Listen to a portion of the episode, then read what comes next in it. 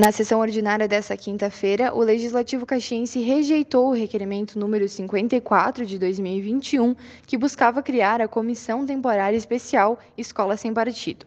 A proposta, desenvolvida pelo vereador Sandro Fantinel, foi refutada por 14 votos contra e 7 a favor. O tempo de duração do grupo parlamentar seria até 31 de dezembro de 2024.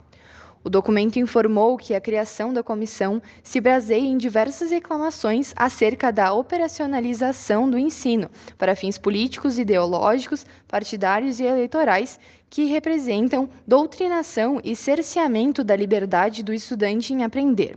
Além disso, ressaltou que parte dos professores estaria ministrando aulas que não compunham suas, disciplinas, nas quais, de acordo com a matéria, seriam abordados temas como política ideológica, ideologia de gênero e incitação à violência. A partir disto, o texto afirmou que esses temas são disseminados com informações incorretas e parciais, visando desvincular o conhecimento científico. Deste modo, o requerimento afirmou que essa situação resulta na limitação dos alunos ao acesso às demais informações e pontos de vista. Assim, a matéria enfatizou que o objetivo da criação da comissão seria acompanhar de forma legal a educação dentro das salas de aulas, em escolas do município, buscando evitar a incitação política ideológica. Fantinel agradeceu à população que levou a situação até ele e lembrou o caso de uma professora que teria feito pregação ideológica. Mas a, a, a intenção da comissão, na realidade, não era perseguir ninguém, não era criar problema para ninguém, era simplesmente tentar inibir, inibir que continuem acontecendo certos fatos com as nossas crianças. Informou o patriota.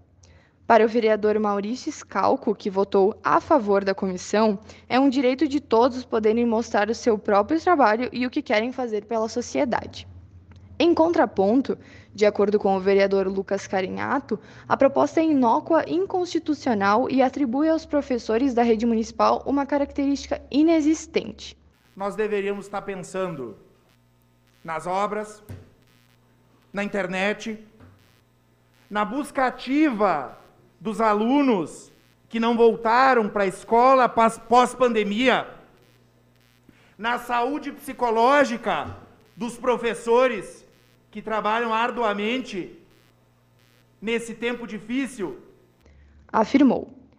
Em convergência com o colega de partido, a vereadora Denise Pessoa frisou que não existem casos concretos e rotineiros de doutrinação em Caxias, apenas uma situação isolada.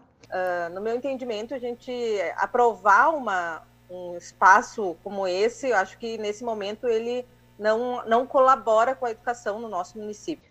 Salientou Denise. Da Assessoria de Comunicação da Câmara de Vereadores, Bruna Giusti.